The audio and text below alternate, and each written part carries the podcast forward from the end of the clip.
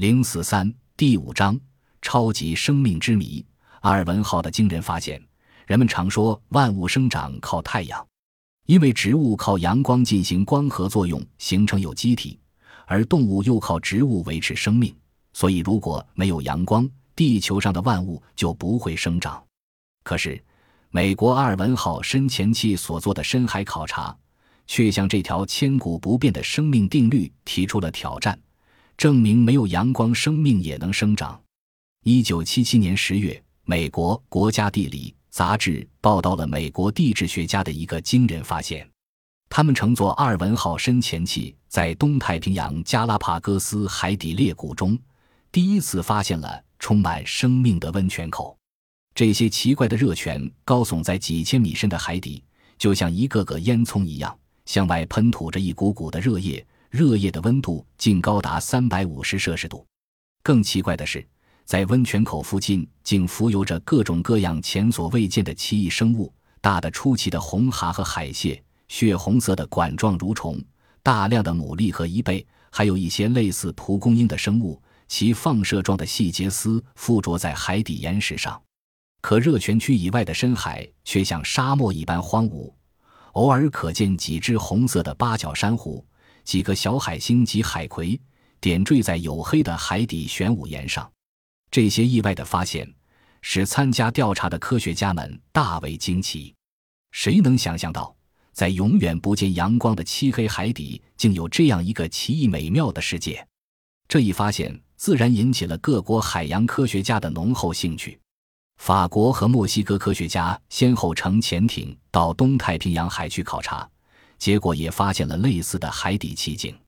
于是，科学家们把这里称作令人难以置信的深海绿洲。奇异的深海绿洲，这个在没有阳光的大洋深处，在超过沸点的海水里，在高压的深海环境下的第三大生命系统被发现后，便立即成为生命形成和演化方面无法解答的复杂谜题。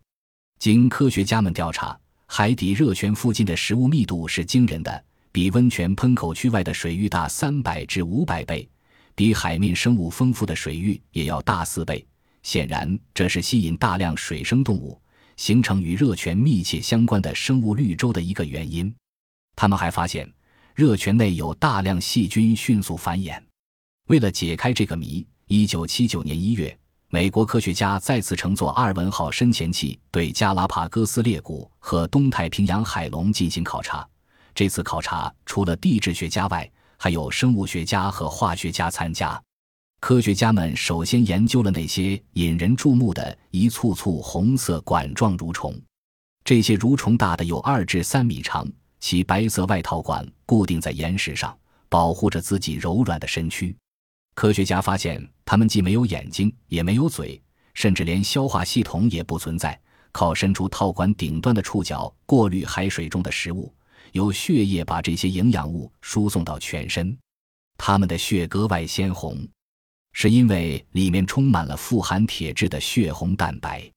生物学家至今尚未弄清楚它们属于哪个门类，也不知道它们是怎么繁殖后代的。还有一种深海蟹也非常奇特，它没有眼睛，却欣然无处不爬，而且非常习惯于深海的高压，以至于在海面一个大气压的环境下反而命不长久。这里的巨给靠过滤海水中的颗粒食物过日子，体内也有红色的血液，其生长速度比深海的一种小蛤要快五百倍，长成后大的惊人，竟长达三十厘米。还有一种毛茸茸的深海白蚱，很像陆地上的蒲公英，样子如同一个可以浮起来的气袋，似乎同僧帽水母有一定的亲缘关系，但又有许多不同。它们常常数百个汇集在一起。各有各的职司分工，有的管捕食，有的管消化，还有的进行再繁殖。可一旦把它们带到海面，这些脆弱的生命就顷刻瓦解了。它们究竟是什么种属呢？人们对此一无所知。这些千奇百怪的深海生物，无论是其生理结构还是种属关系，无论生活习性还是食物基础，对科学家们来说，简直就是一堆疑谜。